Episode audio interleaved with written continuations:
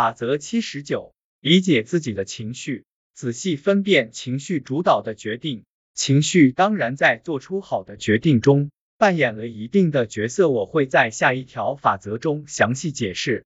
然而，情绪确实也是大量糟糕决定的元凶。我的缺点就是常因为不好的原因而仓促做出决定。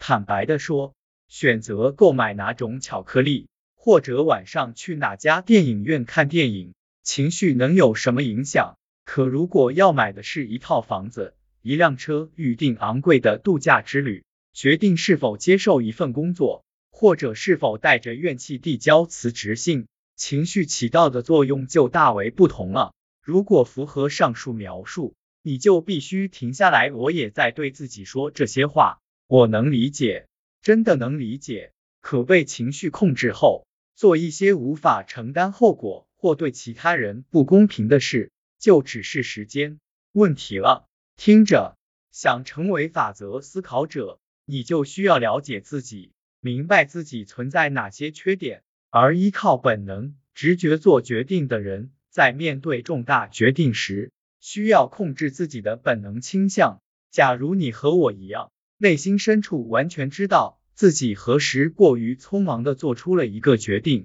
你就要为每一个决定都留出相应的时间，在这段时间里，不要急于做决定。这段时间可以是二十四小时，也可以是一个月。如果你不知道这段强制性的暂停需要多久，你可以征求其他人的意见，当然不是征求其他习惯迅速做决定的人的意见。对于重大或代价高昂的决定，你也应当先进行一些研究，而且必须是合理适当的研究。我想起来了，情绪还有一个问题。情绪使我们倾向于只去寻找能够支持本能想法的证据，或者征求你自认为能够认同自己的人的意见。见法则七十六。即便从不迅速做决定，大多数人也容易自欺欺人。你想买一辆昂贵的电动汽车，所以你直接调查汽车的保养费用多么廉价。你想去国外工作，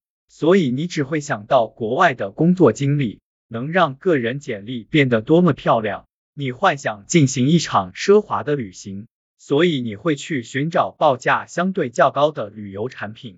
或许你还会对自己说，你配得上这一切，这是个不错的理由。也许你确实配得上，可这并不是花一大笔本不该花的钱的理由。你是否配得上由此导致的巨额赤字？那是你的钱，只要愿意，你可以随便花。但在是否做了明智的决定的问题上，你得保持诚实。如果你在决策过程中并未保持明智，那就意味着你会做出不明智的花钱决定。不要骗自己，以为自己能做出合理的解释。电动汽车是环保产品，去国外工作有很多好处，谁不愿享受奢华的假期？我强调的并非这些事情本身的对错。可这些事情对目前的你来说是最佳决定吗？只靠情绪无法回答这个问题，这更多的与你的银行存款、生活中的其他活动、时间和家人等因素相关。